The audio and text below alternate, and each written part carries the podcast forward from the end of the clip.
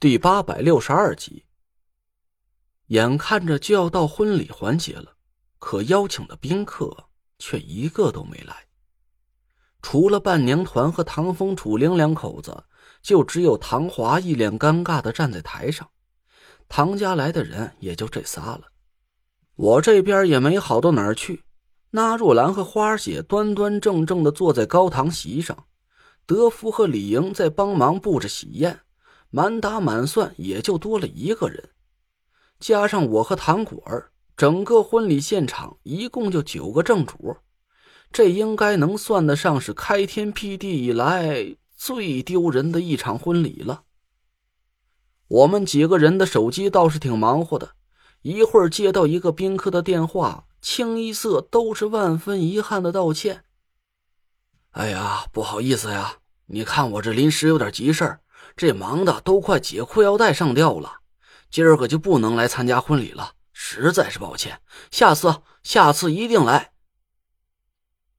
我欲哭无泪的看着手机，李莹在一边丢给我一个得意的神色。怎么样，让我说着了吧？嘿，一个都来不了。去去去！我瞪了李莹一眼，心里暗暗焦急。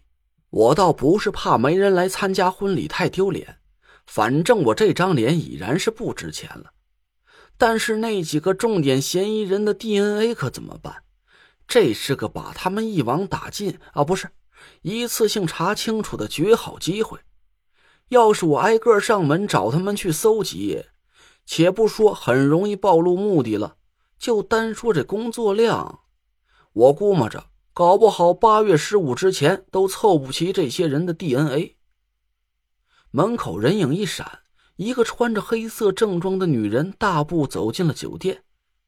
我抬头看了一眼，一声就朝李莹笑了起来：“嗨，你输了，还真就来了一个，你瞧瞧谁来了。”我笑着站起身，朝那个人迎了过去：“清河呀，哥就知道你好歹也能给哥一点面子。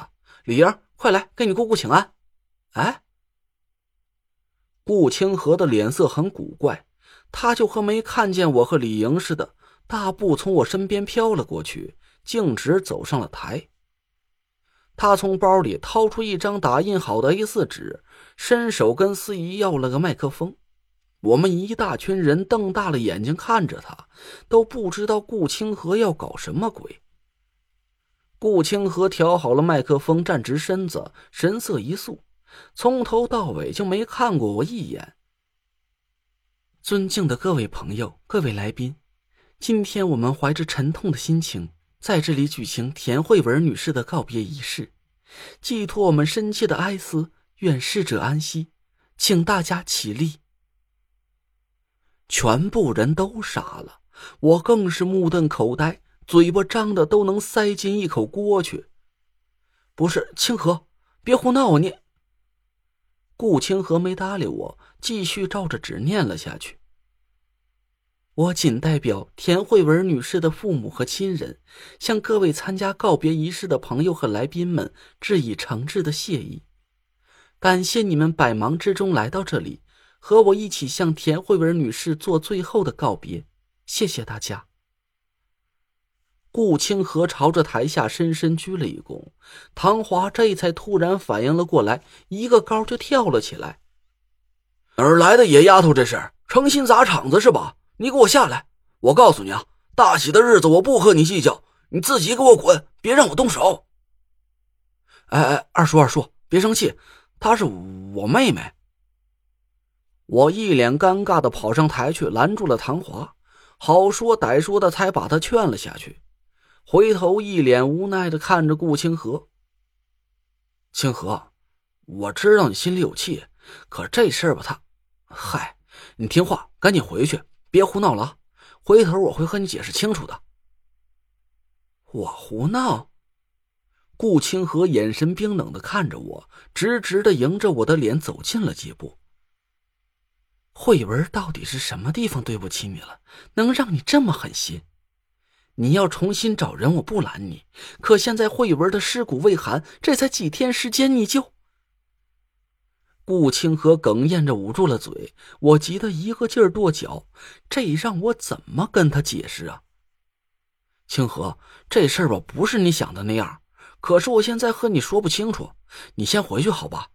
哎，就算哥求你了，行不行？等我把这边，等你结了婚，生了孩子，靠着唐家的势力东山再起，到时候所有人都把绘本给忘了，你陈雷这陈大爷又能在中州城里人模狗样的招摇四方，你再给我个解释，对吧？顾清河一声就怒吼了起来，我张嘴结舌的吭哧了半天，急得一把拉住了他的胳膊。不是你先下来，我你别碰我！顾清河一甩手挣脱了我，咬着牙一字一顿：“从现在开始，你不是我哥，我没有你这个狼心狗肺、忘恩负义的哥。”顾清河放声痛哭了起来，他捂着脸抬腿就跑出了酒店。我看着他的背影，心里把能骂的人从头到尾都骂了个遍。这都是哪儿跟哪儿啊？红事儿一秒钟变成了白事儿，这下子不光是我，就连唐家的脸面也让整个中州城的人都踩在了脚底下了。婚礼不欢而散。唐风和唐华哥俩的脸色就和死了老爹似的，恨不得能把我一口给生吃了。楚灵重重的叹了口气，扶着唐果儿上车回家。我走到那若兰和花姐身边，无奈的苦笑了一声：“哎，不好意思啊，让你俩跟着看笑话了。”那若兰喝了口茶，拿腔拿调的站起身来，似笑非笑的看着我说。你呀，本来就是个笑话。哎，我就是个笑，你滚！那若兰和花姐同步的扭着屁股走出了酒店，我气得伸手给了身边的李莹一个脑瓜崩。笑个屁呀！走了。一场闹剧般的婚礼就这么完美谢幕了。回到唐果儿的别墅，除了李莹之外，其他人一个都没进门。直接转身开着车走了个干净。我呆坐在沙发里，都不知道是该笑还是该哭。丢人现眼的也就算了，可邀请的宾客一个都没到场，嫌疑人的 DNA 到底要怎么才能搜集得到啊？我长长的叹了口气，让李莹扶着唐果儿去楼上卸妆洗澡。这时候门铃响了起来。我打开门一看，一个穿着黑色长袍的女人站在门口，胸前抱着本书，好像是个修女的打扮。她脸色肃穆的在胸前画了个十字。